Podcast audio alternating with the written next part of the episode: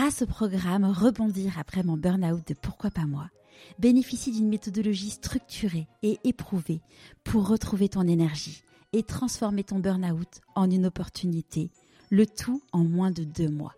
Pour en savoir plus, rendez-vous dans les notes de l'épisode j'ai vécu une première expérience de l'entrepreneuriat. Quoi, ça m'a vraiment abîmé et euh, en quittant cette boîte-là, je me suis posé la question euh, de euh, m'aérer et j'avais la volonté d'apprendre un, alors un, métier qu'on dit à l'époque, je voulais apprendre un métier manuel. Nous, il y a plein de trucs qui ont été compliqués, il y a plein de trucs qui n'allaient pas, il y a plein de trucs sur lesquels on a galéré, mais globalement, on a assez vite senti que chaque jour, on faisait un peu mieux que la veille. Quand tu es très passionné, enthousiaste, et d'arriver à dire attention donne pas tout tout de suite et d'arriver à gérer son capital euh, énergie euh, psychique physique. On m'a toujours laissé euh, toi évoluer et voler comme j'avais envie de faire tu vois en fonction de mes talents. Et, et ça je trouve que c'est vraiment super important de respecter en fait le respect et ne pas être dans le jugement permanent ou la critique selon ses idéaux.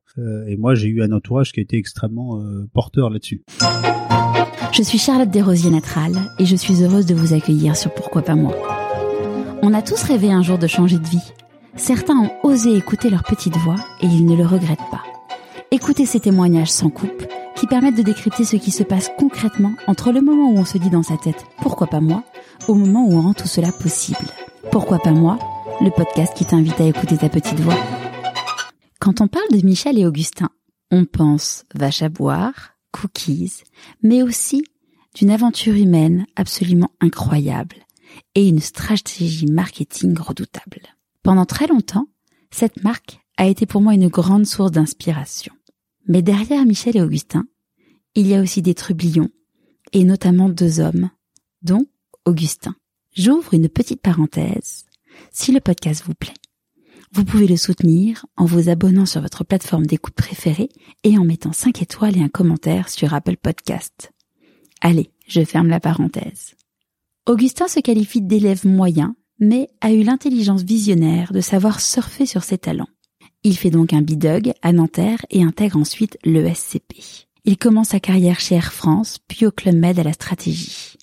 Augustin participe à la création d'une entreprise dans la tech, puis retourne chez Air France en tant que salarié. Il va faire un CAP boulangerie, écrire un guide best-seller sur les boulangeries parisiennes, puis arrive le magnifique projet de Michel et Augustin. Je ne vous en dirai pas plus.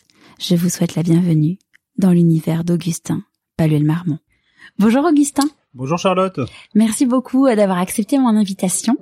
Est-ce que tu pourrais nous parler de l'objet que tu as choisi pour te représenter, s'il te plaît? C'est compliqué, mais c'est ce qui me suit euh, quasiment tout le temps. C'est un, ce que j'appelle à l'époque, c'était mon cahier que j'appelais chasseur de papillons, sur lequel je note en permanence toutes mes idées.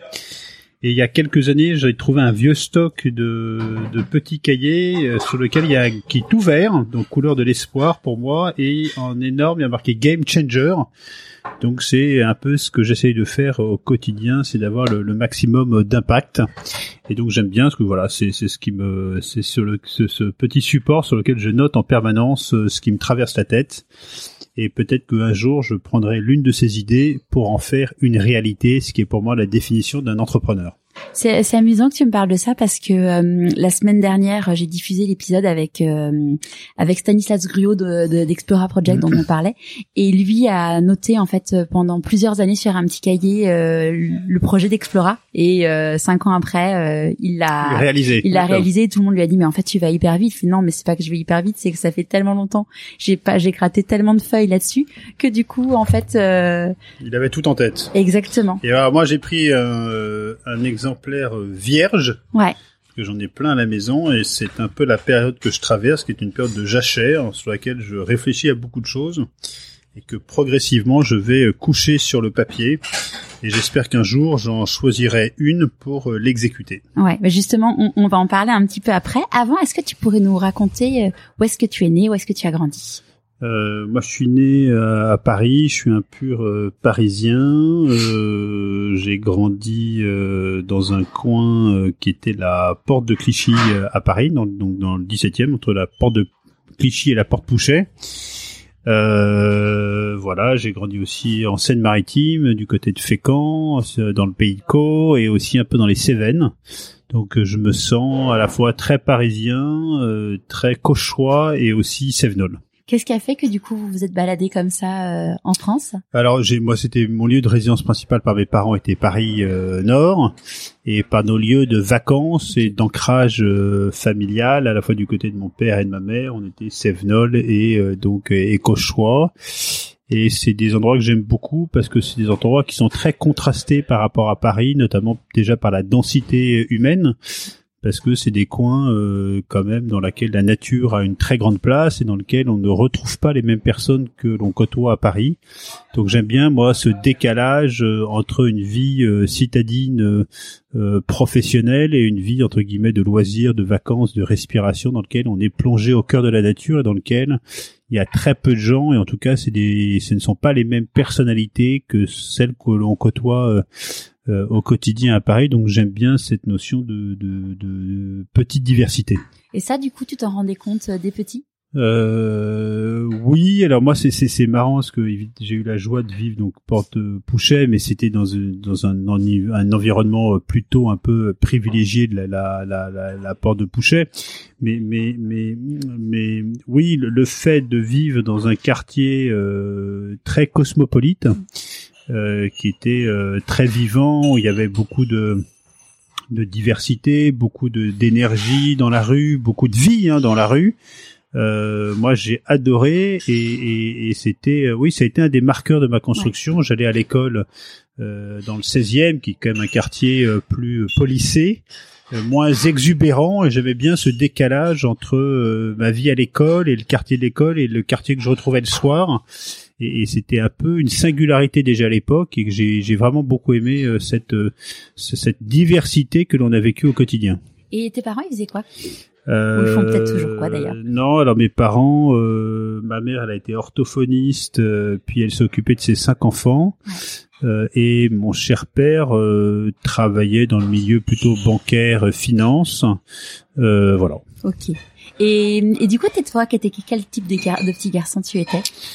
Oh là là, euh, j'étais, euh, j'étais, euh, comment j'étais, c'est compliqué de se, ça date, hein, mais mais c'était, moi j'ai plutôt été, je dirais atypique.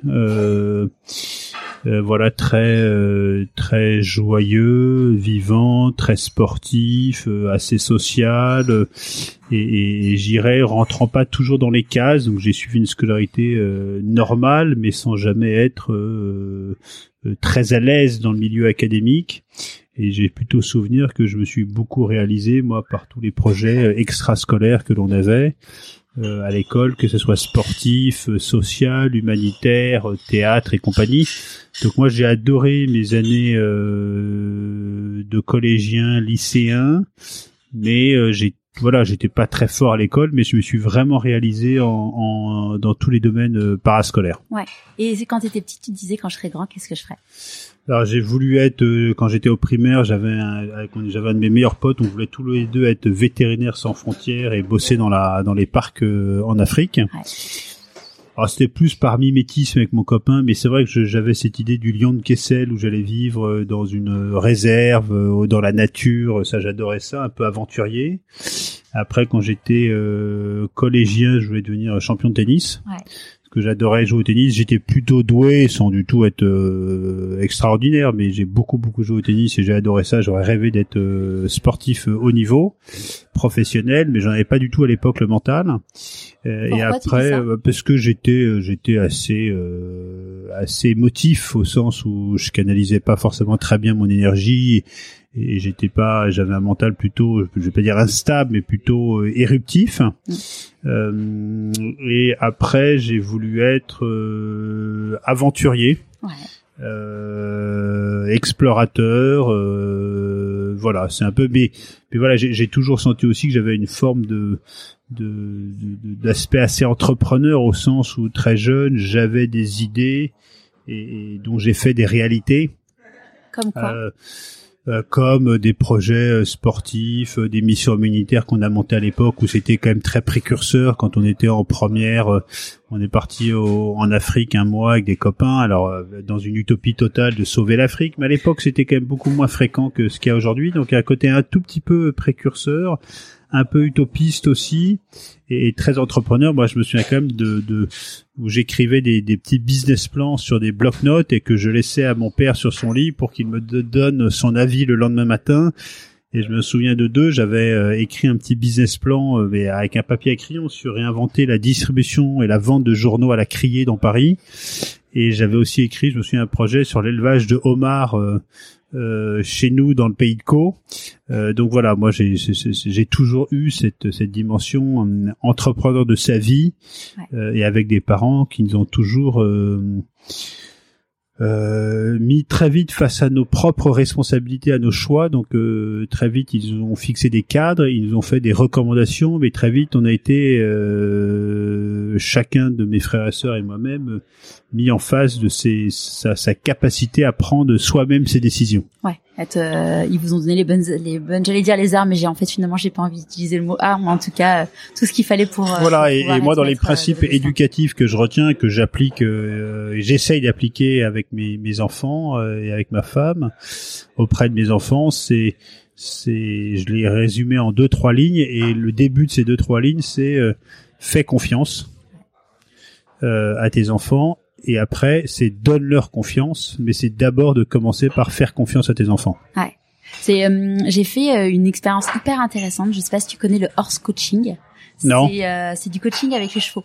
avec les chevaux, d'accord. Avec les chevaux, t'as un cheval qui est dans, dans un manège avec un cheval et t'as un coach qui décrypte en fait finalement le comportement du cheval par rapport à ton comportement et ils t'apprennent ça en fait. C'est enfin c'est vrai dans la vie, dans le management, dans la dans dans l'éducation de ses enfants, c'est que si tu commences pas par faire confiance, en euh, fait, euh, c'est la base de tout. En fait. Voilà, c'est c'est faites leur confiance et donnez leur confiance en eux et, et, pas euh, pas à l'inverse. Hein, c'est vraiment dans ce sens-là.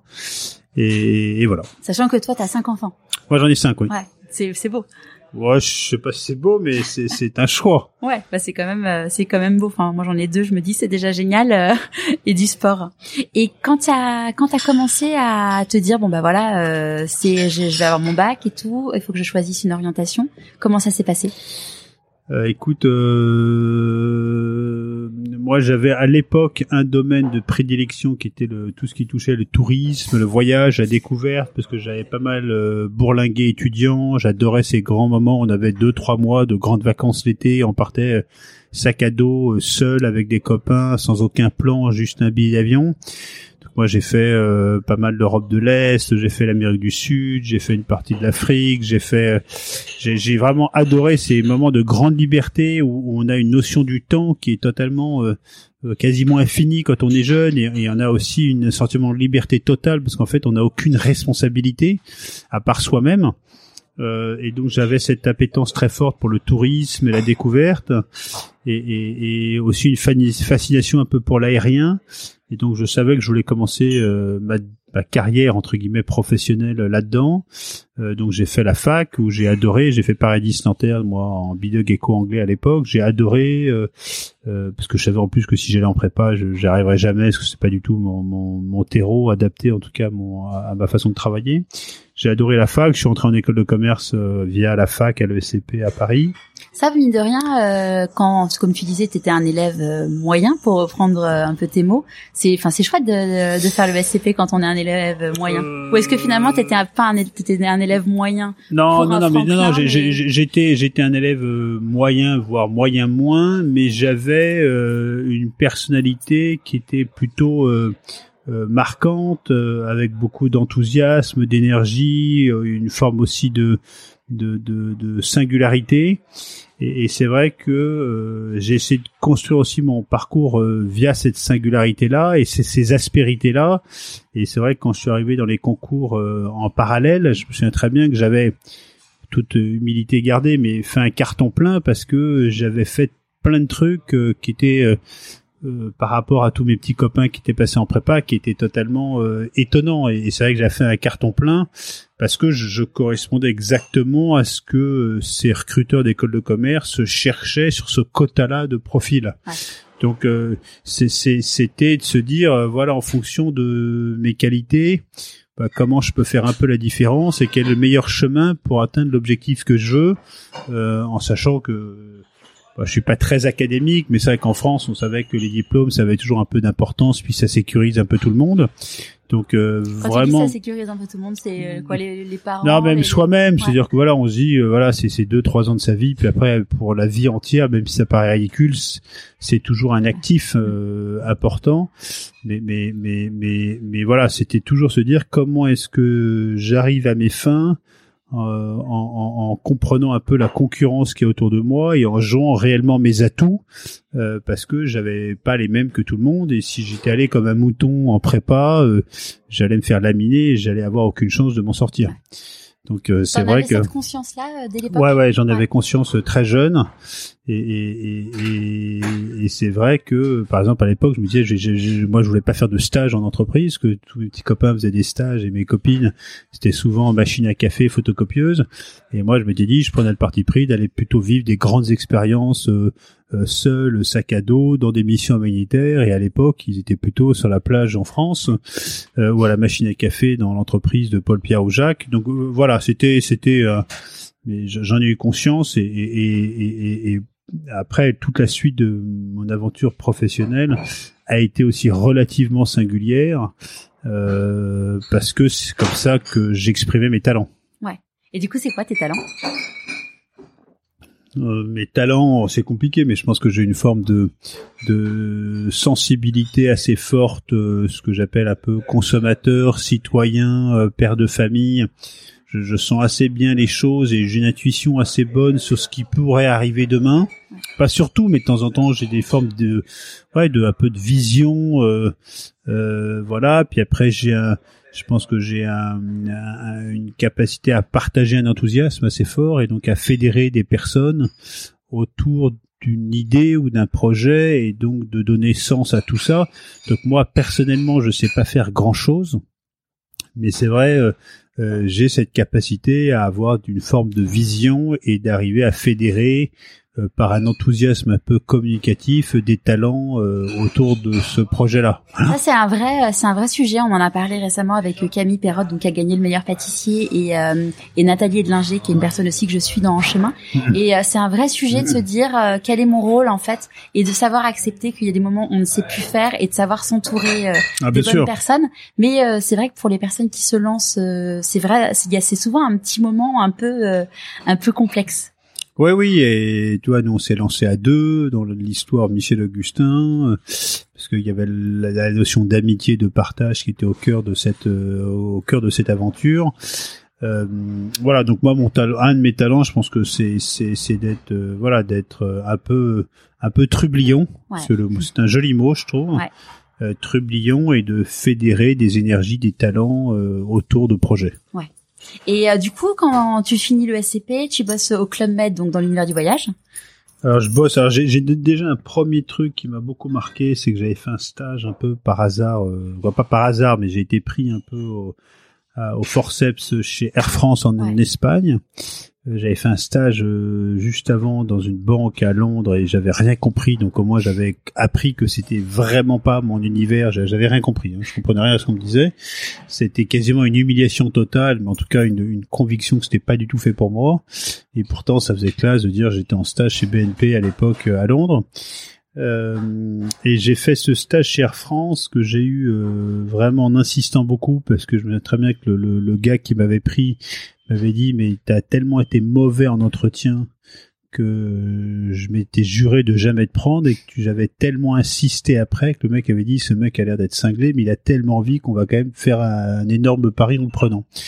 Et, et, et, là où ce gars-là a été extraordinaire pour moi, c'est qu'il m'a laissé euh, j'avais je sais pas 20 21 ans et j'étais pauvre un petit stagiaire quoi et il m'a laissé totalement carte blanche et, et en fait très vite j'ai eu une idée de créer un produit qui était en fait un concurrent euh, aérien du pass Interrail euh, okay. pour les trains. Vous savez, le pass Interrail qui sont souvent utilisés par les jeunes qui permettent de visiter l'Europe avec un billet unique. Et, et j'ai eu cette idée de faire la même chose sur euh, l'aérien euh, avec Air France. Et, et, et le, le, numéro 2 de la délégation Espagne-Ibérie-Portugal euh, m'a laissé carte blanche, donc j'ai vraiment euh, construit le produit euh, de zéro, je l'ai commercialisé et, et, assuré tout la, le lancement en Espagne, au Portugal, puis après en Europe. Euh, donc je me suis retrouvé dans des situations à 21 ans où, où je sillonnais l'Europe pour vendre le produit aux autres délégations, à faire des, des, des petits shows dans les grands séminaires européens d'Air France et tout, tout ça à 21 ans en sortant et, et, et tout ça pour te dire que c'était la première fois en fait que je prenais vraiment confiance en moi parce que d'une idée, d'une intuition, j'en ai fait une réalité avec un relatif petit succès et surtout avec quelqu'un qui m'a fait confiance et qui m'a dit écoute Banco, euh, vas-y. Donc euh, voilà, j'ai vu que c'était ce type d'univers qui me plaisait, euh, d'être capable de créer vraiment des choses, de, de, de, de les vendre, euh, et avec un grand niveau d'autonomie et de responsabilisation. Ça, j'ai adoré. Et, et, donc, en sortant de l'ESCP, je suis allé euh, directement après chez euh, au Club Med, effectivement, pour faire mon premier euh, premier job. J'étais dans la cellule stratégie et, et, auprès d'une femme qui était vraiment très brillante, qui était directrice de la stratégie, qui elle-même reportait à l'époque à Philippe Bourguignon, le patron du Club. Et j'ai trouvé que la boîte était vachement intéressante, avec une vraie culture, euh, une très belle histoire, un produit vraiment euh, singulier aussi. Mais le job dans lequel j'étais, c'était un euh, gratte-papier de la patronne de la stratégie. Je, je, je, j'étais pas du tout bien parce qu'en fait tout ce côté formalisation d'une stratégie euh, c'était pas mon talent du tout et, et donc j'ai à la fois beaucoup appris mais mais j'étais pas bon dans ce job là euh, et euh, c'est je suis resté en fait assez peu longtemps parce que au bout d'un an un an et demi j'ai un copain qui m'a proposé de rejoindre son frère qui montait une boîte dans les nouvelles techno. Et, et, et j'ai je me suis dit tiens c'est le bon moment pour tenter une première aventure entrepreneuriale euh, ça a été à la fois un succès, mais surtout un désastre au départ, parce que je comprenais rien à ce que faisait la boîte.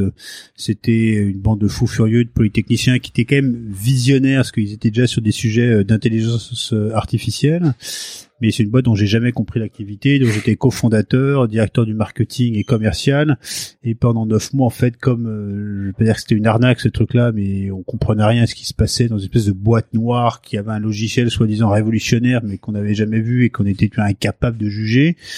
Euh, moi, je suis parti au bout de neuf mois, euh, mais un peu abîmé parce que les mecs avaient été assez violents, euh, avec beaucoup de pression euh, psychologique et tout.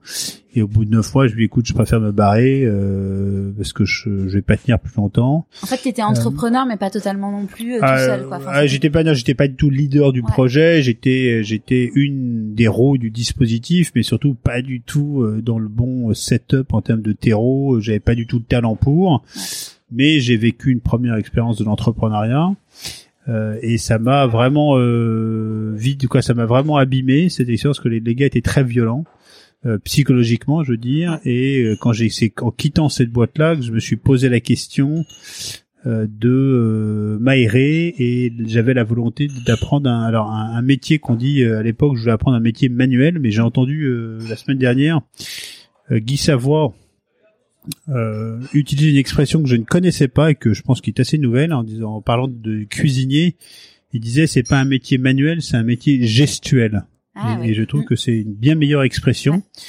Et donc à cette époque-là je voulais apprendre un métier gestuel pour euh, avoir euh, avoir cette compétence-là parce que j'ai des copains qui étaient avocats qui étaient architectes qui étaient médecins et en sortant d'école de commerce c'était un peu rien et, sans faire de thérapie profonde, je me suis lancé euh, à, aider le boulanger en bas de chez moi.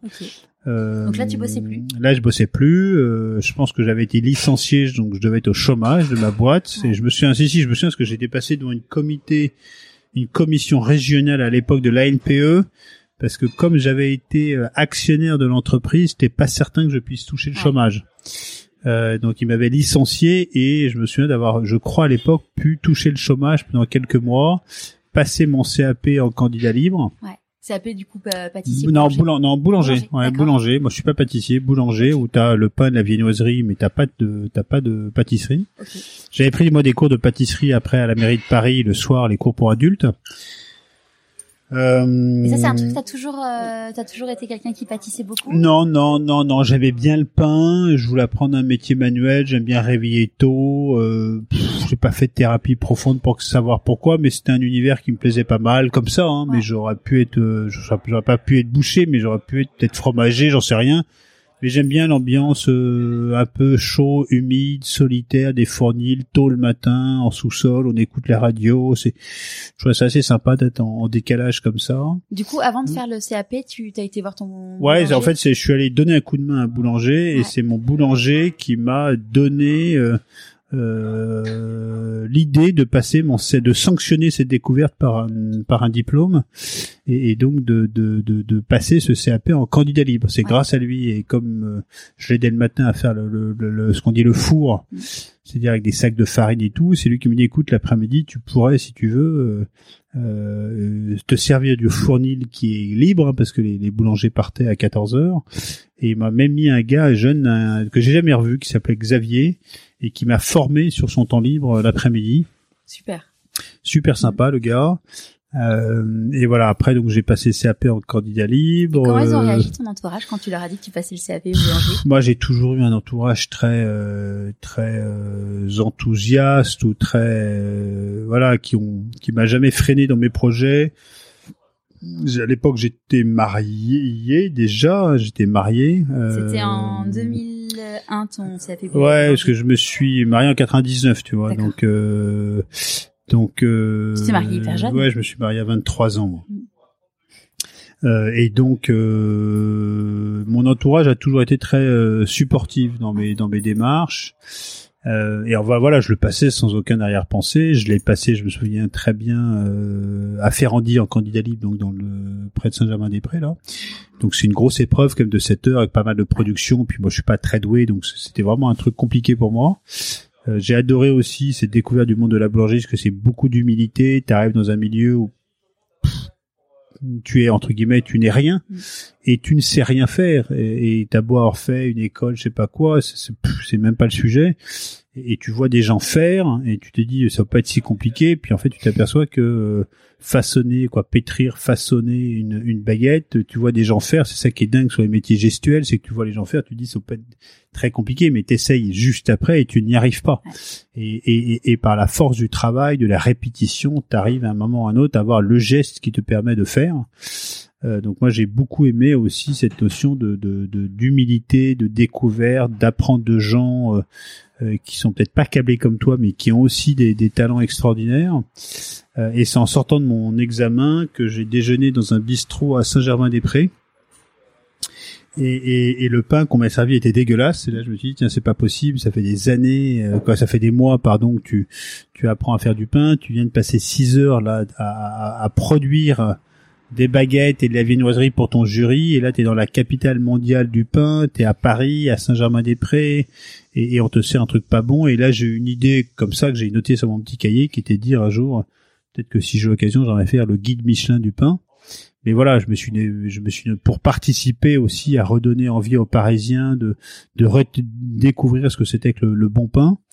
Euh, et j'avais noté ça sur mon petit cahier à l'époque, mais sans arrière-pensée. Hein.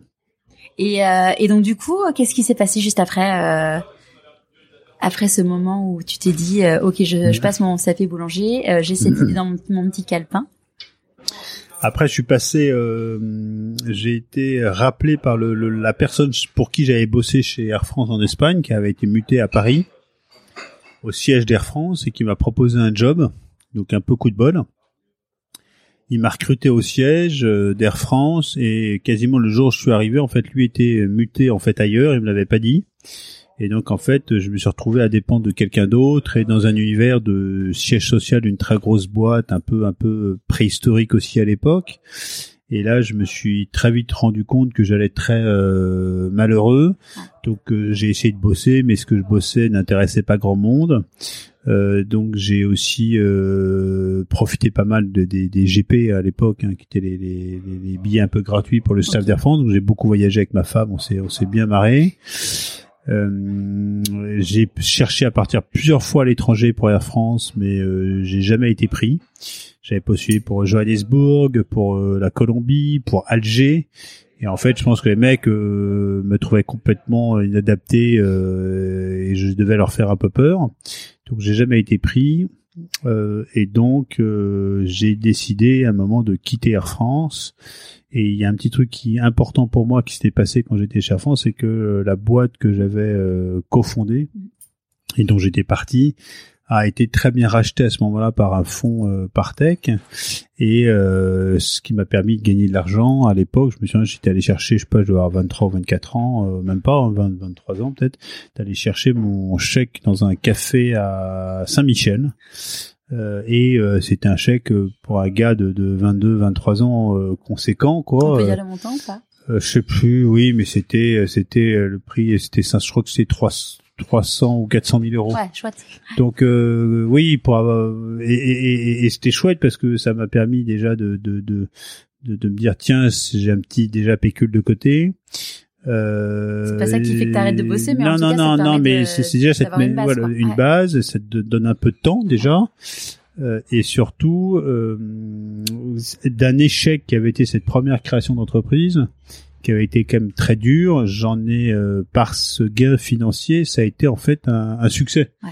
Donc ce que j'avais considéré comme pour moi et pour tous les gens autour de moi comme un échec, même si j'avais appris plein de choses, d'un coup c'est devenu un succès parce que c'est euh, j'ai monté une boîte et euh, je l'ai revendue. Euh, et, et ça me permet d'avoir un peu d'argent de côté euh, et de sécuriser un peu les quelques années à venir et, et surtout d'avoir du temps. Euh, donc moi j'ai quitté Air France pour euh, avec un super truc qui était le congé pour création d'entreprise. Ouais. Sachant que du coup, quand t'as Euh, quitté Air France, tu savais que tu voulais monter ta boîte et de Non, quoi non, si je savais que je voulais monter une boîte, mais pas du tout de quoi. Et je suis Ouais. parti avec un congé création d'entreprise, qui est un super outil juridique en France dans le droit social. Pas du tout pour monter une boîte, pour faire là le projet que j'avais en tête, qui était de faire le tour des boulangers de Paris. Donc c'est là où j'ai proposé à des amis de me dire j'aimerais écrire le guide Michelin du pain et donc euh, cherche un co-auteur parce que je préfère partager les choses. Ouais. Et donc euh, j'ai proposé à plusieurs copains. Il y en a un qui m'a répondu banco, c'était euh, mon copain Michel de collège. Et donc avec Michel, on est parti à la découverte des 1263 boulangeries artisanales que comptait Paris à l'époque. Euh, et avec l'idée de d'en faire la sélection des 180 meilleurs par la qualité du pain, de la viennoiserie, du décor, du service, plus euh, toute une grille euh, d'analyse organoleptique assez poussée qu'on avait mis en place. Euh, on avait écrit un sentier des grandes boulangeries pour découvrir Paris par ses plus belles boulangeries, euh, un peu à l'image des sentiers de grande randonnée. Euh, on avait interviewé plein de boulangers, des experts, euh, des écoles sociologiques. on avait demandé à des personnalités d'écrire des tribunes. Donc on avait fait vraiment un, un- très beau guide qui s'appelait guide des boulangers de Paris, qui était euh, à la fois quoi, vraiment un travail de hobby, de passionné, mais passionné, très investi, très engagé, très sérieux. Vous très complet.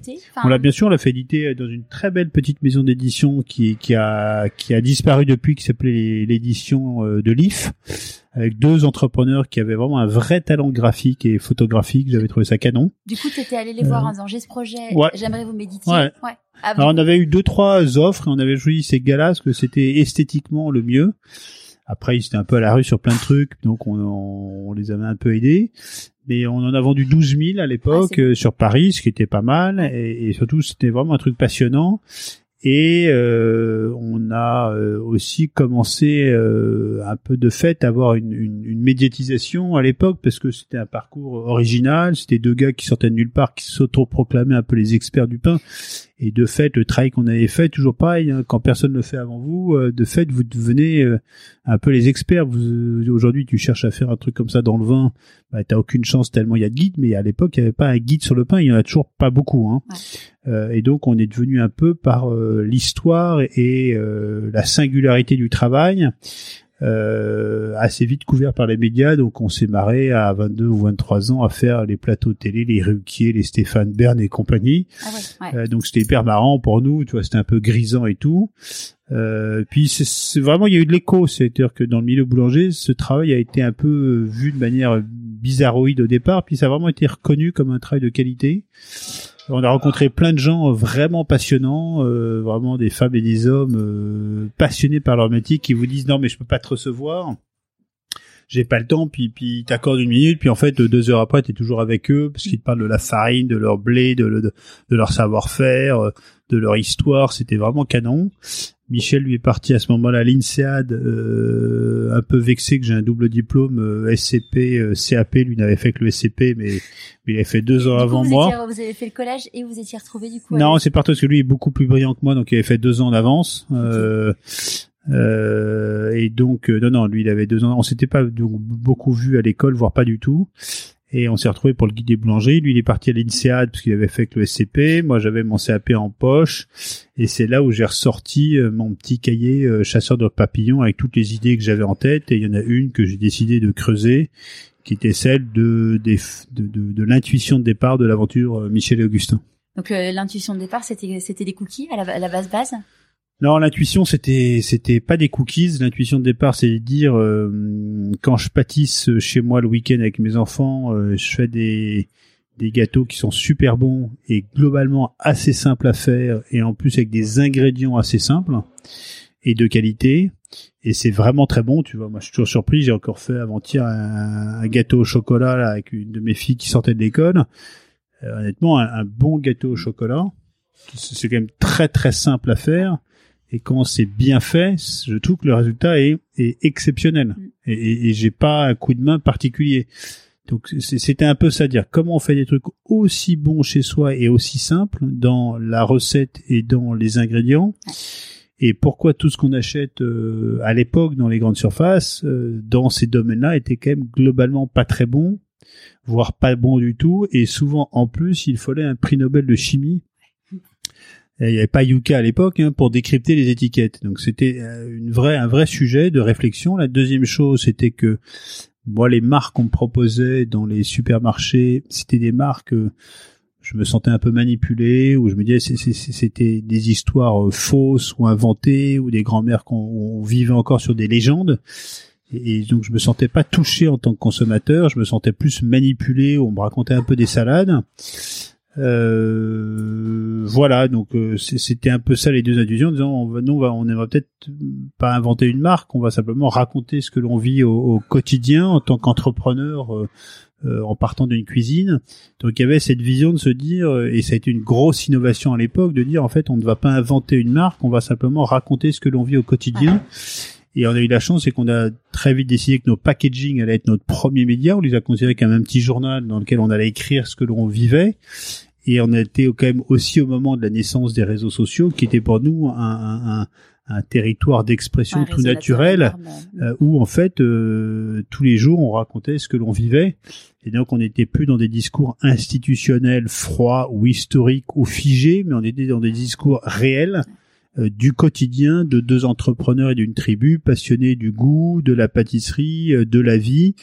Voilà, et tout ça étant euh, dit, on, avait aussi euh, très vite considéré euh, le fait de si on crée une entreprise, que ça soit aussi pour promouvoir. alors maintenant, on dit entreprise à mission, c'est tout ça, c'est super. Mais moi, je n'ai jamais construit une entreprise qui ne soit pas une entreprise à mission. C'est-à-dire que nous, il y, a, il y a 15 ans ou 16 ans, on s'était dit, mais l'entreprise va être au service des idéaux un peu humanistes qui nous animent c'est-à-dire une forme de solidarité, euh, d'enthousiasme, de, donner aux, personnes envie d'être entrepreneurs dans leur vie. Donc on s'était dit, plus on va faire une entreprise qui va être euh, forte, puissante, euh, qui va avoir de la résonance, plus que nous, on a envie de dire, aura de la résonance, parce qu'on sera invité, parce qu'on sera couvert, etc. Donc c'était ça un peu l'intuition de départ, mais je te dis ça, on, était nulle part, on avait 23 ou 24 ans et on était dans ma cuisine de mon appart de 60 mètres carrés, euh, Paris 18e. Hein. Du coup, t'as dit à Michel quand il est revenu de l'INSEAD, euh, allez viens, on... Ouais, j'ai proposé à, j'ai fait une liste de quelques amis, parce que moi je ne pouvais pas ne pas concevoir euh, m'associer avec des amis. Euh, j'en ai un premier qui a commencé à rejoindre le projet, qui est un super copain aujourd'hui, mais avec qui on s'est tout de suite pas entendu en termes de mode de fonctionnement.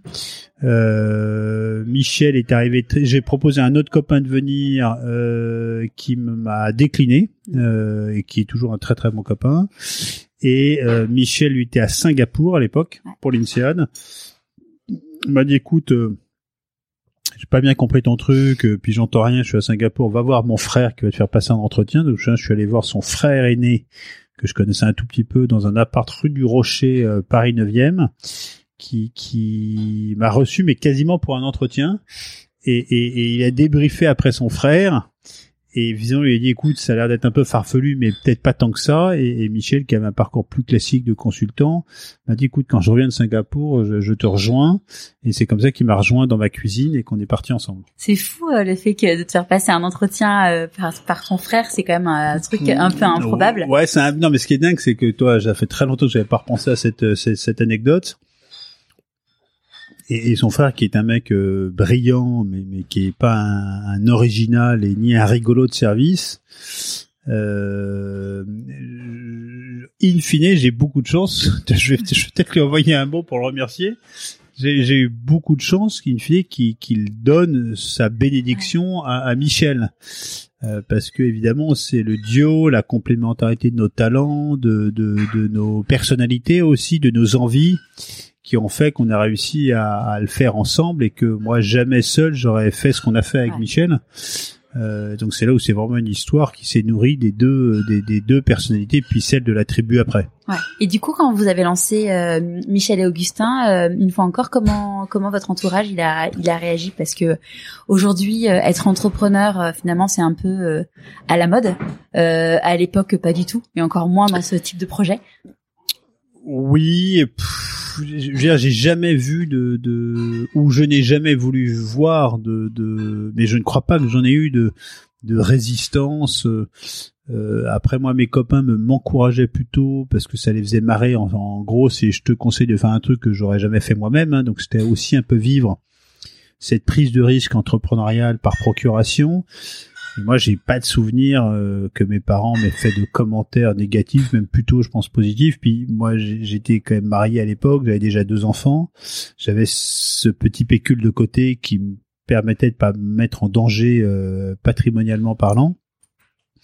Et, et, et j'ai toujours eu la chance euh, d'avoir une femme qui euh, est très saine de fonctionnement, qui a pas d'inquiétude majeure face à la vie, euh, quelqu'un qui a confiance en la vie et donc elle m'a toujours encouragé. Ouais. Tu vois, et, et, et, et, ce que je pense important, c'est que euh, nous, il y a plein de trucs qui ont été compliqués, il y a plein de trucs qui n'allaient pas, il y a plein de trucs sur lesquels on a galéré, mais globalement, on a assez vite senti que chaque jour, on faisait un peu mieux que la veille. Donc en fait, même si tout n'est pas au vert, euh, pas grand chose était au rouge, tu avais pas mal de trucs à l'orange, mais on avait quand même deux trois indicateurs que chaque jour on vendait un peu plus que la veille, chaque jour on parlait un peu plus de nous que la veille, chaque jour on grandissait un peu plus que la veille, chaque jour on apprenait de la veille. Donc c'est là où on n'a jamais, moi j'ai, je vais pas dire, j'ai jamais eu l'impression de prendre de risques. Ouais. Euh, parce que j'avais 25 ans, euh, si, si au bout de deux ans ça marchait pas, je, j'aurais bien rebondi ailleurs, tu vois. Donc euh, c'est là où je vois les copains qui a, qui dans notre génération maintenant ont 40, 45, 50 ans, qui sont salariés et qui ont envie de se, se lancer, euh, c'est beaucoup plus compliqué pour eux aujourd'hui. Moi, j'ai, c'est peut-être pas audible, mais j'ai jamais vraiment eu l'impression de prendre de risques. Non. Non. Ouais. Il y avait, t'as pas eu de frein, de questionnement en te disant, euh, si je fais ça, est-ce que je vais euh, avoir peur par rapport au regard des autres, par rapport à l'argent Non, non, non, à... non, non, parce que j'étais en congé de création d'entreprise, donc je pouvais retourner chez Air France si ça plantait, et comme tout le monde peut utiliser un création congé d'entreprise, euh, j'avais un tout petit peu d'argent de côté. Euh, puis, moi, je, je vois, c'est toute expérience qui est vécue avec engagement, passion, intelligence. On s'enrichit, on apprend. Donc euh, le pire, moi c'était une femme Air France qui m'avait dit ça, qui m'a dit le jour où tu n'apprends plus, il faut euh, partir. Donc dès lors que tu apprends au quotidien de l'expérience que tu vis avec euh, intelligence, tu t'enrichis et donc tu seras meilleur dans l'expérience d'après. Donc moi j'ai jamais, honnêtement j'ai jamais eu peur. Ouais, ah, super. Et qu'est-ce qui a fait, selon toi, que ça a autant cartonné aussi rapidement? Non, attention, attention, euh, ça a pas cartonné aussi rapidement. Ça a été, euh, ça a été un secteur qui était quand même très concurrentiel. Euh, c'est un secteur très laborieux, tu vois. Donc, nous, on s'est distingué très vite par la tonalité de l'aventure, par cette incarnation en temps réel, par la qualité des produits, par cette énergie commerciale un peu disruptive dans, dans le secteur, qui était même un gros secteur ronronnant, dominé par des industriels ou par des PME qui étaient un peu pleines de poussière. Euh, mais ça a été, ça a été, je veux dire, euh, ça a été très laborieux au sens, euh, on n'a jamais eu d'accélération incroyable, il n'y a jamais eu de point d'inflexion, tu vois, ça a toujours été une croissance qui, en partant de zéro, était était constante, était était était solide, mais il n'y a pas eu de, y a, oui, il y a eu deux trois, il y a eu deux trois moments un peu exceptionnels dans l'aventure, mais qui restaient quasiment des symboles. Ouais. Ah, Il y a le coup avec Starbucks en 2015 où là on a vécu un truc euh, Bah, émotionnellement fou. qui Ouais. était qu'on vit qu'une fois dans sa vie, je pense en termes de business, qui, qui était fou. Mais mais mais en 15 ans, ça a été besogneux, laborieux, mais pas au sens euh, Au sens, euh, on vend des yaourts, hein, on vend pas de la tech euh, qui s'envole tout seul du jour au lendemain. Donc c'est vache après vache qu'il faut vendre sa vache à boire. Hein. Et euh, notamment, je crois que les, les- toi, c'est juste après euh, l'épisode avec Starbucks que tu es parti vivre avec ta Oui, famille ouais, à New ouais, York. ouais. Donc ça, c'était au bout de 12-13 ans. Euh, on voulait commencer à, à, à tester un peu les marchés, euh, les marchés étrangers. On a choisi les US pour plein de raisons. Et honnêtement, euh, moi, j'ai, on a adoré l'expérience personnelle aux US. Après, au niveau professionnel, euh, c'était quand même très compliqué euh, parce que euh, c'était un peu refaire ce qu'on avait fait en France. Donc euh, moi, j'ai trouvé en fait moins de plaisir à faire euh, l'aventure. Après, j'avais une équipe sur place qui a été remarquable en termes d'exécution, qui ont fait un travail euh, pendant deux ans, les temps où j'y étais incroyable. On était partout dans les grands magasins et les petits magasins dans le Grand New York, avec la, la même rigueur, le même engagement qu'on avait fait en France euh, dix ans avant. Mais malheureusement, tout ce qu'on a fait, globalement, tout ce qu'on a fait, ça n'a pas marché. Ouais. Qu'on ne vendait pas de produits, on ne vendait pas nos cookies, sauf dans un secteur qui était le hors domicile, qui sont les toutes les petites cafétérias d'entreprise. On a eu des très beaux deals avec donc Starbucks et Delta, mais globalement en supermarché, ça ne marchait pas. Pourtant, on était présent et moi, j'ai jamais compris pourquoi. Ouais. Euh, voilà, donc ça a été, euh, ça a été euh, une superbe aventure, mais je peux pas dire qu'on ait compris encore aujourd'hui les clés du marché américain. Ouais, c'est compliqué. Ah, c'est très compliqué. Ouais, Ouais, c'est, c'est, c'est, c'est, ils ont deux jambes, deux bras, la même tête que nous, mais en fait, tout est différent. Ouais, ils ont pas le même Et, mindset et- que nous. et- et là où en France, on a fait beaucoup de, de beaucoup de choses à l'intuition, parce que quand on nous disait, ouais, les mecs, vous êtes des stars du marketing. Moi, j'avais jamais appris le market, j'ai jamais aucune méthodologie. C'était la méthodologie, c'était beaucoup d'intuition et de bon sens. Je me souviens très bien quand on a lancé Michel Augustin, de- ou deux personnes qui disaient non mais les gars, il vous faut une, plate, une plateforme de marque, c'est c'est vraiment indispensable et tout. J'ai toujours pas compris à quoi ça servait, on n'en a jamais eu euh, et ça nous a pas empêché de faire ce qu'on a fait. Donc donc euh, c'est là où on a été nous très dans l'intuition, euh, dans une intuition qui était raisonnée, travaillée, mais de l'intuition et beaucoup de bon sens. Ce qui est drôle, c'est que euh, notamment le cas, euh, le cas avec Starbucks, c'est un cas d'école euh, en école de commerce maintenant. C'est rigolo de se dire que euh, qu'en fait euh, votre marque est un cas dans les écoles de commerce Ouais, ouais. marketing et qu'en fait vous vous avez jamais vraiment appris le marketing. Non, et, et, et ça, tu vois, dans les, dans les éléments un peu de reconnaissance, le fait d'avoir été très souvent euh, sujet national d'examen dans des brevets, des BTS, euh, au bac aussi, euh, d'être, euh, je pense, on a été peut-être moins aujourd'hui, mais quelques années, on a été sans doute l'entreprise la plus étudiée en école de commerce. On avait une personne quasiment dédiée à la bananeraie qui euh, s'occupait de recevoir les emails, les questions de tous les étudiants qui nous appelaient pour nous étudier. Et nous, là, on l'a aussi vécu comme un média, dire on- au lieu de quelqu'un qui appelle, de, de le traiter à la va-vite, comment est-ce que cet appel, on va s'en servir comme caisse de résonance pour que dans l'école euh, ou la fac dans lequel est, est cet étudiant, on, on va rayonner. Donc nous, on a, tu vois, euh, être sujet national d'examen au BTS ou au bac pro, euh, tu touches, euh, je me souviens, il y a, il y a un BTS quoi, relation client, on a été sujet national d'examen sur euh, 15 000 étudiants pendant trois heures. Nous, on considère ça comme une valeur média. Ouais, c'est génial. exceptionnelle. Donc, Ouais. on mettait les moyens en face pour être certain que euh, jamais dans une boîte normale, on t'es avec quelqu'un qui gérait ça. Nous, on misait dessus parce qu'on pensait que c'était des et là aussi, c'était euh, très singulier et donc ça avait beaucoup de valeur Ouais. pour faire connaître l'aventure au plus grand nombre. Après, moi, je me rappelle, euh, on s'était rencontrés à l'époque euh, parce que euh, je travaillais chez l'éditeur de logiciels qui euh, gère euh, votre logiciel de Mhm. relation client. Ouais, ouais. Et euh, là, là, c'est l'entreprise accessoirement de mon mari. Et en fait, euh, je me rappelle à une conférence, tu avais raconté qu'en fait, c'était toi euh, qui qui enfin, qui était en copie ou parfois qui répondait euh, au message du service client. Et je m'étais dit, c'est quand même, euh, c'était une époque où vous étiez déjà euh, en pleine en pleine croissance et là, on voyait beaucoup la marque. Et je m'étais dit, c'est c'est impressionnant et c'est bravo quoi. Non mais toi, ça c'est des- dans, dans les dans les choses que on a apprises et j'en parlais je sais plus avec un copain récemment par exemple, tu vois, le fait de recevoir euh, sur ton téléphone copie de tous les mails qui transitaient sur le site internet. Ouais. Ça te permet déjà de, de, de, en plus des réseaux sociaux, en plus de ce que tu entends dans les magasins, d'être connecté avec la réalité du marché. Et, et c'est vrai que moi, souvent, je prenais plaisir euh, quand tu recevais un mail le samedi soir à 1h du mat euh, sur quelqu'un qui te posait une question. Si, toi, le fait de répondre dans les 5 minutes euh, donne une valeur énorme euh, et que souvent, il pouvait arriver que quelqu'un se plaignait de quelque chose et le fait d'accuser réception de la plainte euh, dans un temps extrêmement court et en plus par l'un des cofondateurs avait une valeur euh, inestimable. Moi, j'adorais euh, être en prise directe avec avec le marché.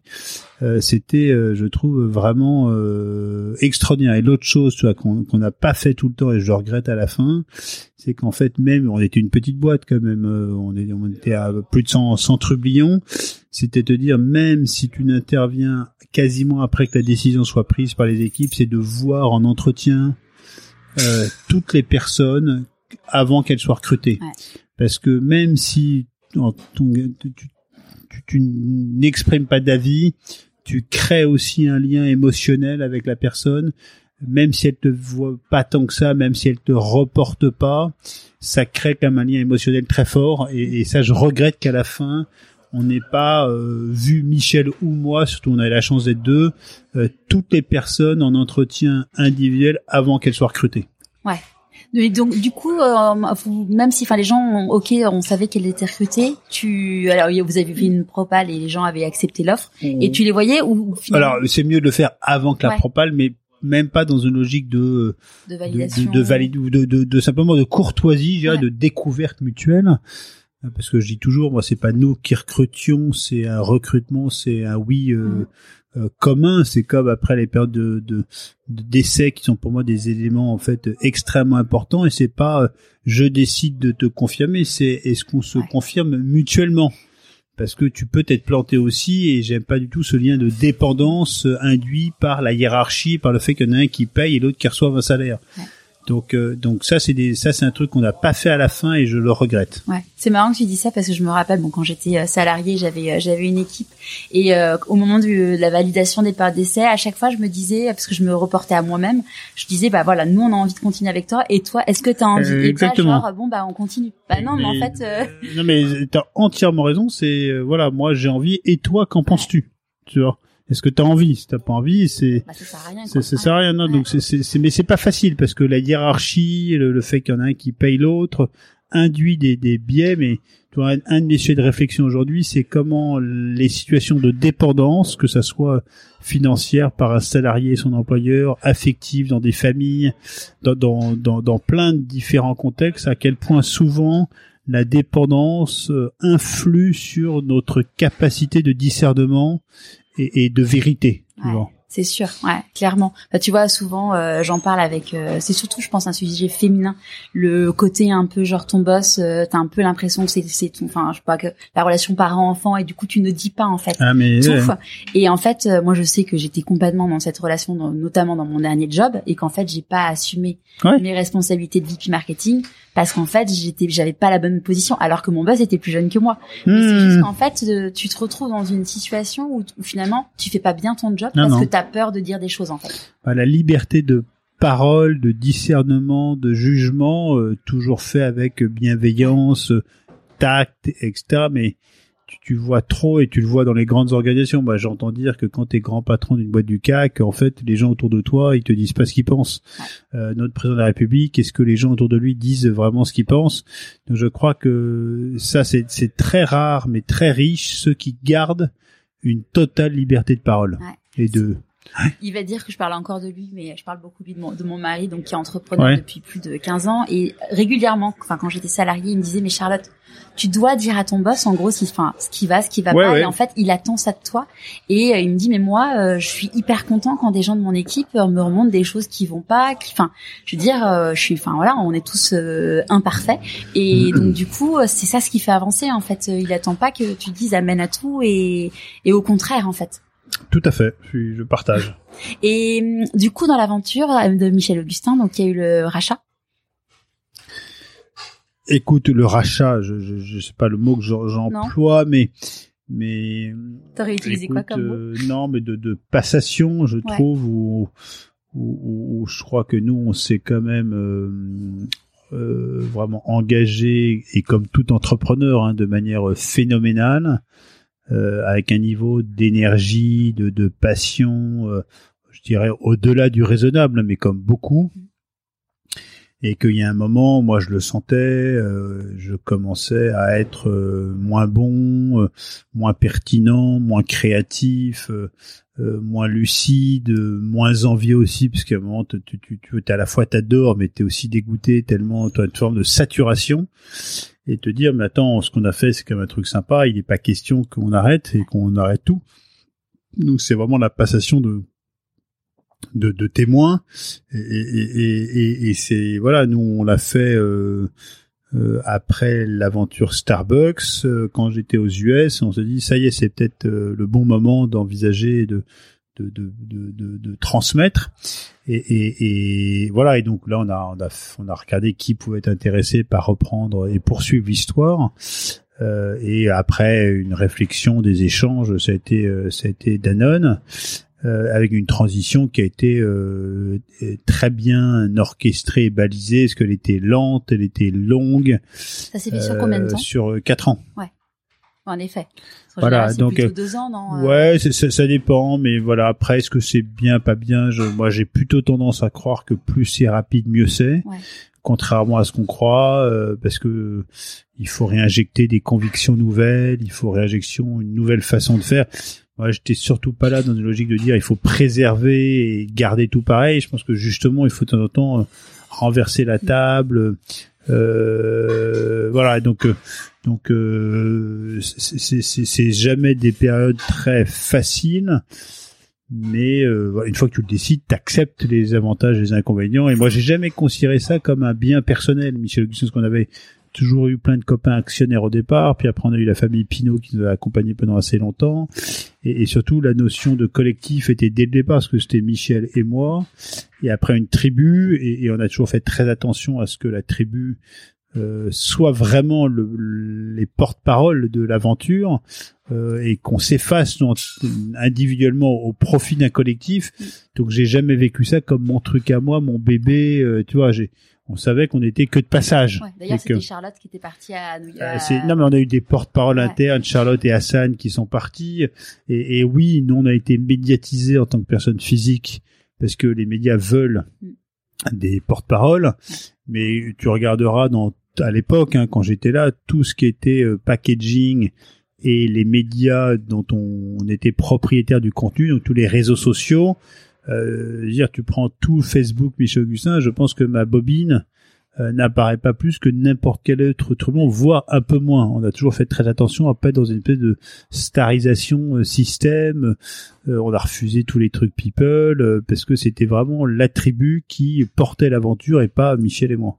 Et au si je si mes souvenirs sont bons, à l'époque le marketing c'était du 100% interne. Oui, alors ça c'était aussi une marque de fabrique étonnante à l'époque, c'était de te dire que dès qu'on avait besoin d'une compétence, on préférait la recruter et, en faire euh, Charlotte et Hassan qui étaient des reporters de la tribu. C'est comme si tu avais euh, une mini boîte de prod interne et dans une boîte qui fait des biscuits et des yaourts, tu vois. Donc euh, nous très vite, euh, tu vois par exemple toute la partie design, packaging qui demande quand même pas mal de ressources tout était in-house. Euh, une des premières personnes qu'on a recrutées dans mon appart dans le 18e, c'était euh, Perrine, qui était une stagiaire à l'origine, qui faisait euh, la partie graphique. Donc c'était, on a travaillé avec très très peu d'agences. Après, on a des copains qui sont venus nous aider parce que pour éviter de réfléchir que en interne, mais globalement, euh, oui, tous les, les, les, les, toutes les compétences clés étaient en interne. Ouais. Ça donne de, la réactivité très fort, de sentiment d'appartenance très fort, de l'émulation. On a tout sous la main. Euh, et in fine aussi, ça coûte beaucoup moins cher. Euh, parce que euh, avoir quatre graphistes en interne, c'est moins cher que de faire bosser une agence. Donc c'était c'était ce côté in-house a été un truc qui a été toujours, je trouve, aussi très déterminant dans notre agilité, rapidité à faire. Et ça, c'est quelque chose que tu referais? Dans, dans avec le contexte actuel je sais pas. Ça, j'ai, ça, ça, j'ai, je, je sais pas. Parce que maintenant, t'as tellement de freelance, de, de, je, je sais pas. Je, je pense que je ne ferais pas bosser de très grosses boîtes ou en tout cas sur des missions extrêmement euh, bien définies. Mais je pense qu'aujourd'hui, c'est beaucoup plus déstructuré et que t'as beaucoup plus de moyens de faire que nous à notre époque. Ouais, c'est sûr. Et euh, à partir du moment où euh, l'échéance des quatre ans euh, approchait, euh, donc de la fin de l'aventure Michel Augustin, comment ah, De la fin pour moi, hein, ouais. Oui, pour ah oui, bien sûr. Ouais. On peut toujours manger des bons bis, des bons, euh, des bons cookies et boire des vaches à boire. du coup, pour toi, comment ça s'est, enfin, comment ça s'est passé? Parce qu'il y a beaucoup d'entrepreneurs qui disent que bah, c'est un moment qui est compliqué, avec la peur de la page blanche d'après, justement, bah, pour faire le parallèle avec ton cahier.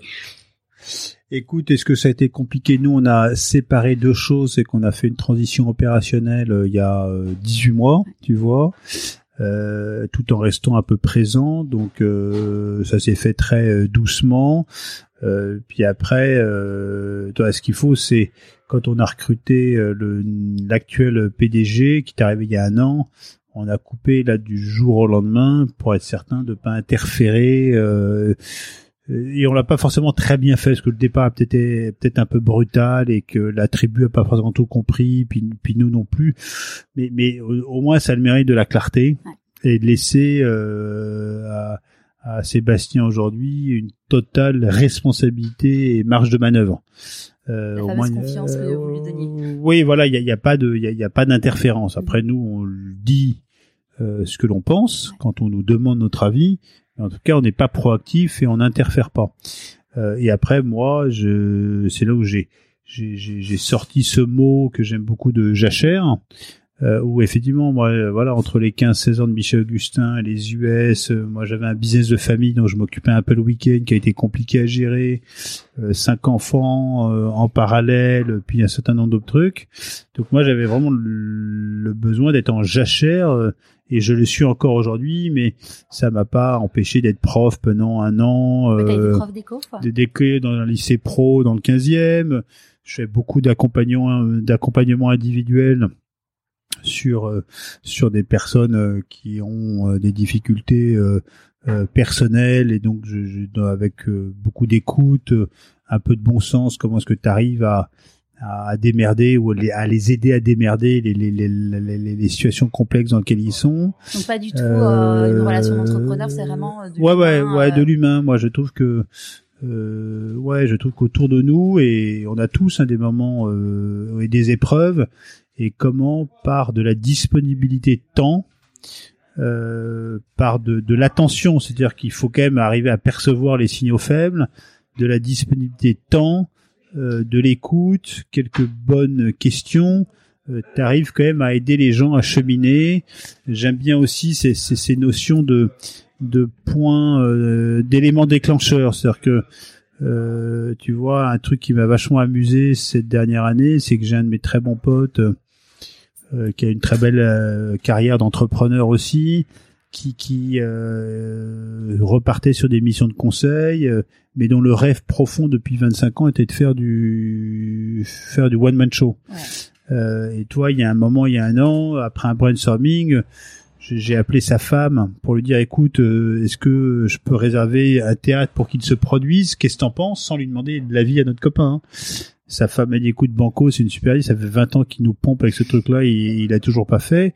Toi, comment par rien, c'est réserver un théâtre trois jours de suite, euh, huit mois à l'avance, tu crées cet élément déclencheur pour que cette personne euh, d'un rêve en fasse une réalité. Et, donc toi, j'aime bien cette, cette, cette, attention aussi euh, dans nos entourages, de te dire, est-ce que de manière délicate, tu es capable de déclencher quoi, de, de, de, de, de, de, de créer l'écosystème pour que cet élément déclencheur permette à la personne de réaliser un rêve, de s'épanouir, de changer de job sur un truc qui lui correspond mieux. C'est parce qu'en fait, tu, tu vois que ça ça peut se travailler. Voilà, donc je, Et du coup, il l'a fait? Oui, il l'a fait. Et je, t'en parle parce que alors moi, je me suis improvisé euh, totalement euh, producteur amical. Donc, euh, donc euh, il a fait un carton. Euh, trois soirs, on était plein. moi, j'étais vraiment, j'ai globalement rien fait à part réserver le théâtre et l'encourager. et, et il a un talent fou. Alors ça reste un amateur qui a qui a qui a qui s'est fait accompagner d'amateurs, mais pour un niveau de prestation, je trouve exceptionnel. Donc euh, moi j'ai rien fait, j'étais pas sur scène, mais j'ai cette satisfaction de te dire que j'ai contribué modestement à faire émerger euh, un talent euh, euh, et à ce que quelqu'un qui avait un rêve en fasse une réalité. Donc je pense que notre mission aussi à, à tous, c'est aussi de quand on est attentif à son entourage, d'être capable et on n'est pas forcément capable avec tout le monde. Hein. De temps en temps, il y a des trucs qui marchent pas. De temps en temps, on n'est pas la bonne personne et il faut le faire avec beaucoup de, de tact. Mais c'est ce genre de trucs qui m'amusent. Ah, et c'est j'ai le temps et pour ses enfants, pour sa femme, c'est pareil. Hein. Donc c'est c'est la chance d'avoir du temps, euh, du temps pour les autres, Ouais. euh, ce qui euh, ce qui est pas donné à tout le monde. Donc moi j'ai cette chance là aujourd'hui et j'essaye d'en tirer profit. Ouais, c'est super. Et dans ta jachère, t'as des, des choses qui se profilent ou pour l'instant, il y a rien dont on puisse parler? Écoute, euh, j'ai j'ai des idées euh, très farfelues euh, dans plein de domaines différents. Il y en a une qui me questionne beaucoup. Alors je la formule pas très bien, mais mais mais j'ai commencé à écrire pas mal de trucs dessus. C'est euh, c'est c'est un peu compliqué, mais beaucoup de gens aujourd'hui nous incitent à, à changer notre façon de vivre. Euh, c'est, c'est, c'est, et, et je trouve que toutes ces personnalités qui nous, qui devraient nous, nous entraîner par une exemplarité individuelle, euh, sont encore dans des discours, euh, je trouve, très macro et très déresponsabilisants dans le sens où c'est toujours, euh, on se met toujours en situation de dépendance d'un gouvernement, des sociétés, euh, et, et qu'en fait, euh, moi j'aime bien cette expression, il n'y a pas de petits gestes si nous sommes 7 milliards à les faire. Euh, et, et ça, ça m'interpelle. Tu vois, je te prends un exemple qui m'a frappé, et, et tu vas voir là où j'en viens. La convention citoyenne. Tu as une des mesures qui a fait polémique et, et qui était le fameux 110 km heure. Et donc, sans doute les gars, ou les gars, les, les femmes et les hommes de la convention, certains voulaient le faire et d'autres pas. J'ai pas bien suivi. Hein. Mais en fait, moi, j'aurais été l'un des 150 ou euh, tous ceux qui voulaient porter la mesure, plutôt que dire au gouvernement mais faites-le, puis le gouvernement qui dit non, on fait pas. Moi, j'aurais été invité chez Léa Salamé sur France Inter et j'aurais dit moi, euh, Jacqueline de la Convention citoyenne, euh, je pense que c'est bien et, et c'est tellement, je pense tellement faire qu'en fait, je décide aujourd'hui, moi, Jacqueline, que la prochaine fois et pour toute la vie, quand je prends l'autoroute, je roule à 110 km heure et je mets sur ma petite voiture un autocollant 110 parce que c'est mieux pour mon porte-monnaie, parce que je consomme moins, ça fait moins de bruit, il y a moins d'accidents, c'est meilleur pour la planète, donc c'est un carton plein. Et je te demande, toi qui m'écoutes dans ta cuisine, en fait, de, de faire pareil. Et j'ai pas besoin que le gouvernement légifère. Et, et comment tu crées des mouvements euh, puissants qui rassemble des gens autour de décisions individuelles. Et donc la question sur laquelle je réfléchis activement aujourd'hui, c'est penses-tu, Charlotte, qu'il est possible de réunir un milliard de personnes qui décident, qui prennent la même décision individuelle à peu près au même moment? Et, ça, euh, le truc m'excite pas mal parce que euh, moi j'essaye toujours de me dire en quoi est-ce que je fais est, est différent. On tente des choses différentes et euh, pour en maximiser l'impact. Et cette démarche là parce que écrire le énième bouquin c'est super. Écrire le énième manifeste c'est super. Faire le énième film c'est super. Mais c'est pas game changer. Ouais. et te dire que est-ce que tu peux avoir demain euh, Barack Obama Bill Gates, euh, je dis n'importe quoi, Nicolas Hulot, Paul Pierre et Jacques qui publiquement décident de dire moi, Nicolas Hulot, le 1er janvier 2021, j'ai décidé que je ne ferai plus jamais ça. Mhm. Et je vous demande de prendre la même décision parce que c'est mieux pour moi, c'est mieux pour la planète. Et si on est un milliard à le faire, ça va changer totalement la donne. Donc voilà, c'est- un sujet sur lequel je réfléchis et qui, qui, qui aujourd'hui m'interpelle. Ouais, c'est génial. J'ai hâte de... Voilà, Ouais. non mais la probabilité que ça marche évidemment est totalement infime, mais Mais en même temps, hein, c'est... why not? Tu Ouais. vois, euh, why not? Parce que je trouve que ce truc-là, Euh, et j'ai deux trois euh, mesures sur lesquelles je travaille qui pourraient être la première décision qui soit prise individuellement et portée par un collectif qui vise à atteindre à terme 100 millions, 1 milliard de personnes. Ouais. Bon, à suivre. Oui, oui, attends. il y a du boulot, mais euh, c'est ouais, c'est enfin c'est sûr que quand tu prends les choses sous ce prisme-là, on pourquoi attendre des lois et attendre que des mecs euh, se réunissent dans une petite salle. Euh... C'est vrai, je pense que le 110 km/h en fait est un truc que je trouve vraiment hyper intéressant parce qu'en plus ça ce phénomène de en fait tu le vois, c'est-à-dire que tu es sur l'autoroute à 130, si tu vois tu doubles une voiture, il y a marqué en gros je roule à 110 euh, forcément tu vas dire, eh, ça me fait réfléchir. Tu t'arrêtes à la station-service euh, totale, tu vois deux caisses qui ont un sticker je roule à 110, et comment tu crées enfin un, phénomène de d'enthousiasme contagieux qui disent attends mais c'est pas con moi aussi je et, et sans qu'on demande à l'État de légiférer ou, il faut quasiment que ceux qui roulent à moi je roule à 130 encore aujourd'hui mais que ceux qui roulent à 130 à la fin se sentent euh, en fait, oui, bah non, en fait, et encore plus ceux qui roulent à 150. Se, se disent en fait je ne peux plus. Je ne peux plus pas parce qu'on me l'interdit, parce que en fait, le collectif m'a montré qu'ils avaient raison de conduire à 110. Qu'est-ce que tu penses que le petit Augustin de 6 ans dirait s'il voyait aujourd'hui? Je, je sais pas, ça, je... je... Euh... Bah, il y a une forme de cohérence, euh, il y a une forme de... de... Moi, j'avais l'utopie euh, de me dire que je voulais contribuer à sauver le monde. Euh, j'ai évidemment pas du tout réussi, mais mais euh, mais euh, écoute, cette première partie de vie est une période que j'ai trouvée passionnante, riche, difficile, mais mais voilà. En quoi difficile? Bah, difficile, difficile. Pourquoi euh, difficile. Pourquoi? Parce que je trouve qu'on a quand même beaucoup de responsabilités, mais moi pas plus qu'un autre. Hein. Et, et, que il, voilà, il faut arriver à, à, dans ton entreprise, dans ta famille, dans, dans, dans ta vie sociale, à ouais, on, on, à se préoccuper des uns et des autres et d'essayer de de tirer le meilleur de chacun quoi. Je trouve qu'on est on n'est pas euh, moi, j'ai toujours un peu la nostalgie de la période étudiante où tu avais une forme de liberté absolue et de d'aucune responsabilité. Et je trouve que même à mon petit niveau, on est responsable de, de plein de choses. Ouais. Quand on, on dit qu'il y a quand il y a des choix, il y a des renoncements. Pour toi, ça serait quoi les renoncements? Ah, le renoncement, c'est peut-être, euh, toi, après c'est très, les freins que l'on a sont très psychologiques. Hein. Moi, j'adorais retrouver une liberté géographique, tu vois, euh, de pouvoir euh, me balader où je veux dans le monde, aller vivre ailleurs, de, toujours un peu cette frustration de ne pas avoir été aventurier.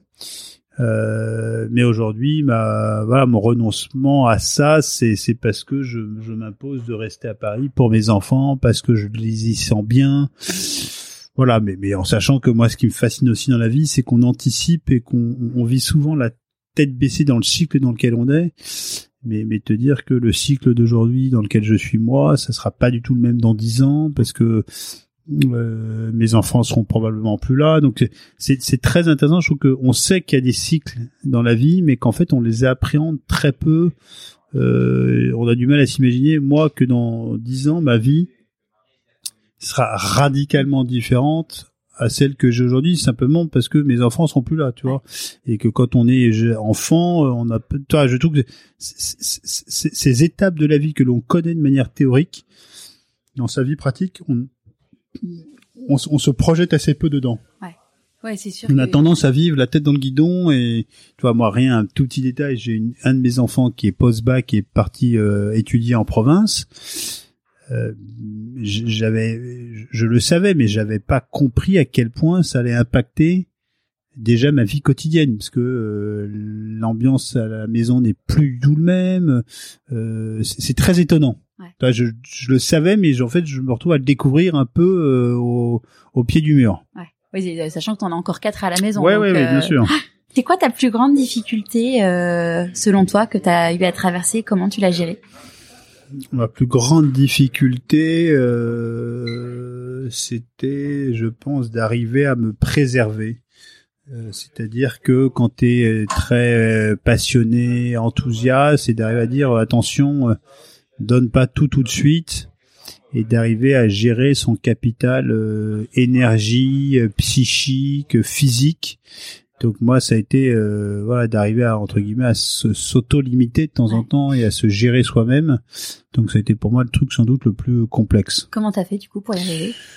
Bah, C'est par euh, c'est par euh, une forme d'introspection assez forte, de d'outils de pilotage interne, euh, c'est par les erreurs aussi que tu fais. Quand tu dis euh, pilotage interne, c'est. Euh, bah, moi, je vois très bien. Non, mais moi, je, je considère toujours que j'ai comme une espèce de tableau de bord de, de, de voiture en moi, et, je sais que si je suis comme ci comme ça, c'est que je suis sur des phases orange là-dessus, et qu'il faut que je dorme plus, que je fasse plus de sport, que que je lève le pied, que voilà. Donc moi, j'ai appris assez bien à me gérer. Ouais euh, c'est quelqu'un une clé du succès entre guillemets. Hein. C'est c'est cette capacité à prendre à se gérer est, quand même fondamentale. Les choses qu'on la, on l'apprend pas beaucoup. Euh, quoi, on, euh, il faut avoir cette sensibilité là et, et, c'est un truc qu'on apprend un peu tout seul quoi. Hein. Ouais. Ça ça a été quoi tes plus grandes peurs? Ou ça, ça l'est toujours d'ailleurs? Ah, c'est marrant parce que c'est, c'est un exercice que je fais faire à pas mal de gens sur euh, d'écrire sur un paperboard euh, un paperboard les peurs qu'ils ont. Et, j'aime bien cette expression de Tony Robbins. Euh, tu sais, le grand, le grand Manitou américain, là, un peu du PNL, hein, de la PNL, qui dit euh, Dance with your fears, donc apprendre à danser avec ses peurs. Euh, alors moi, j'ai une, je te dis, une peur qui est très personnelle, hein, et euh, là, je vis depuis 20 ans avec la même femme, et ma peur serait un jour de ne plus l'aimer. Mm. Ça me fait un peu chier, tu vois. Ouais. Euh, voilà, donc c'est peut-être la, la, vraie peur que j'ai. Et après, la peur que je pourrais avoir, c'est que mes que mes enfants ne trouvent pas leur leur leur chemin de vie. Et, et, et, voilà. Et toi, je me disais, mais une fille à la fin du fin, qu'est-ce que tu aimerais avoir vraiment réussi? Moi, j'aimerais que mes enfants, à l'âge adulte, que je ne sois jamais un problème pour mes enfants. Euh, tu vois, ce que je trouve que c'est quand même des trucs qu'on voit fréquemment. Euh, moi, de jamais être à l'âge adulte un problème pour mes enfants et que euh, ils aient chacun trouvé un chemin de vie et une forme de cohabitation entre eux, euh, sans être forcément très proche, mais en tout cas harmonieuse. C'est ça. C'est, mes peurs, ça serait de pas arriver à faire ça. D'accord. De quoi tu es le plus fier aujourd'hui? Ah, J'aime pas le mot fierté, mais mais mais mais ce que je te disais un peu tout à l'heure, c'est que une fille, je me dis tout ça pourquoi? Et c'est de te dire qu'on a été euh, l'une des briques d'un écosystème avec Michel Augustin qui a donné envie à une génération de d'étudiants et de jeunes d'entreprendre. c'est d'avoir contribué à réveiller l'entrepreneuriat en France. On est aujourd'hui de l'ancien monde. Euh, tout a changé, mais c'est vrai quand on croise des, des, des, des, jeunes de 20 à 30 ans ou 35 ans, ils nous disent euh, écoutez les mecs, vous êtes un peu les papis de, l'ancien monde, mais vous nous avez donné envie d'entreprendre. Ouais. C'est quoi pour toi euh, la réussite? La réussite, c'est faire le bien autour de soi. Est-ce que euh, qu'est-ce que tu répondrais à quelqu'un qu'on croise là qui qui connaît rien à ta vie et qui dit mais en fait toi c'est c'est uniquement grâce à de la chance si t'en es arrivé là? Hmm, que je dirais? Oui, oui, la chance. Oui, mais oui, moi je pense que la chance joue beaucoup, mais mais je pense pas que il faille attendre toute la chance. Hein. C'est pas suffisant, mais on en a eu beaucoup de chance, hein, c'est clair. Est-ce qu'il y a un conseil que tu aurais aimé qu'on te donne et que du coup tu aimerais donner aujourd'hui? Euh... Oui, peut-être sur le discernement de, non, ce, que ce que c'est pas un. Je trouve que euh, on revient sur la discussion tout à l'heure sur la partie euh, liberté de parole et de jugement. Je trouve qu'on vit dans un monde où, euh, par ces sujets de dépendance, euh, on, on, on, se dit en fait les paroles sont souvent très édulcorées ou et, et, et je pense que dans ma vie on on m'aurait dit des choses de manière un peu plus cash ou peut-être qu'on me l'a dit mais que j'ai pas voulu entendre hein, mais j'aurais pu gagner beaucoup de temps tu vois sur sur des compréhensions de situation d'analyse. Euh, tu vois j'ai moi beaucoup travaillé sur le discernement. C'est parce que tu tu tu, tu émets un, une critique au sens constructif sur quelque chose ou quelqu'un que, que, que cette personne se résume à cette critique. Pas du tout. Donc, euh, euh ouais, je pense qu'une liberté de parole, moi, j'ai toi, j'ai plein de défauts, j'ai j'ai beaucoup changé en 20 ans, je pense. Mais moi, j'ai toujours fasciné par la différence entre ce que chacun croit être et la perception euh, de des autres, tu vois. Il y, a, y, a, ce jeu-là de dire en fait qui suis-je et qu'est-ce que je suis pour les autres. Euh, c'est très intéressant de voir à quel point l'écart est énorme. Cet écart-là, il est vachement intéressant à creuser. Ouais. C'est une question. Bah, tu parlais de plateforme de marque tout à l'heure. C'est une question qu'on parle, qu'on pose euh, dans le cadre d'une marque, mais c'est vrai que c'est hyper intéressant de la poser aussi de façon individuelle. C'est quoi tes prochains défis? Bah, c'est de, de, moi, mon, un de mes défis, c'est quand même de retrouver un projet dans lequel je me réalise. Ouais. Et là, c'est un peu le syndrome de la page blanche. Euh, est-ce que tu te dis, est-ce que je, je, je, vais en être capable ou est-ce que je vais me marginaliser, tu vois? Donc, euh, j'ai plutôt confiance, mais mais je serais content quand ça aura démarré. Ouais. Et, ça peut être, ça peut prendre une forme totalement différente, mais mais retrouver une forme euh, de collectif, d'enthousiasme, de sens. Voilà. Après, je suis très content de faire ce que je fais aujourd'hui. Je passe beaucoup de temps à la maison avec les enfants. Je suis, j'ai aussi des moments bénis après avoir passé 15 euh, ans euh, dans le pétrin. Et ça, c'est, c'est un truc qui peut potentiellement te mettre un peu plus de pression qu'à n'importe qui, là, le fait justement d'avoir déjà réussi une belle aventure en amont. Bah, c'est un sujet, c'est la peur de l'échec. Euh, qui, qui que tout le monde a forcément de manière plus euh, plus ou moins induite. Euh, mais tu vois, moi, j'ai, c'est marrant l'expérience que j'ai vécue aux US. Je me suis mis une énorme pression quand je suis parti aux US, qui était une énorme connerie en fait.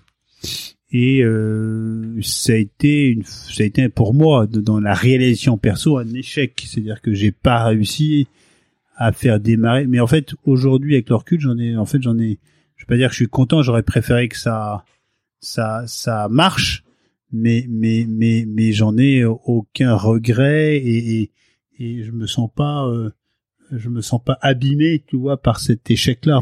Donc ça où c'est vraiment tout est tellement relatif, tu vois, on se prend la tête sur des trucs. Euh, de temps en temps euh, qui, qui, qui n'ont pas de sens quoi là aussi j'ai vachement appris moi à discerner sur les choses qui sont importantes et les choses qui ne le sont pas, tu vois. On passe quand même notre temps à se prendre la tête sur des trucs qui n'ont aucun intérêt. Hein. C'est sûr. Ouais. Qu'est-ce à qui as-tu envie de dire merci et pourquoi avant qu'on se quitte oh, C'est compliqué ça. Merci. Euh... Moi, je dirais merci euh, à ma à ma femme qui m'a qui qui qui, qui ont vu quand même une histoire incroyable depuis euh, 20 ans et, ouais, globalement à mais toi à, à mon entourage qui m'a qui m'a toujours porté entre guillemets, c'est-à-dire que c'est pas des milieux castrateurs ou, ou, ou moutons ou doit vraiment. Euh, euh, je lisais une très belle citation là aussi sur sur le fait de pas projeter ses rêves sur ses enfants, de, de laisser. Euh, moi, on m'a toujours laissé, on m'a toujours laissé euh, tu vois, évoluer et voler comme j'avais envie de faire, tu vois, en fonction de mes talents. Et, et, ça, je trouve que c'est vraiment super important de respecter, euh, en fait, le respect, le respect et ne pas être dans le jugement permanent ou la critique selon ses idéaux. Euh, et moi, j'ai eu un entourage qui a été extrêmement euh, porteur là-dessus. Ouais. Merci beaucoup. Merci beaucoup. Hein. Avec plaisir. À très vite. Ouais. J'espère que ce nouvel épisode vous aura plu. La semaine prochaine, je vais vous présenter le parcours d'un autre homme qui est clairement l'idole de beaucoup d'entrepreneurs. Chose amusante, j'ai découvert entre-temps qu'Augustin et Stéphane sont amis. Pour savoir qui est ce fameux Stéphane, je vous dis rendez-vous sur Instagram ou sur pourquoipasmoi.co. En attendant, je te souhaite une très belle fin de semaine et je te dis à jeudi prochain dans un nouvel épisode de Pourquoi pas moi.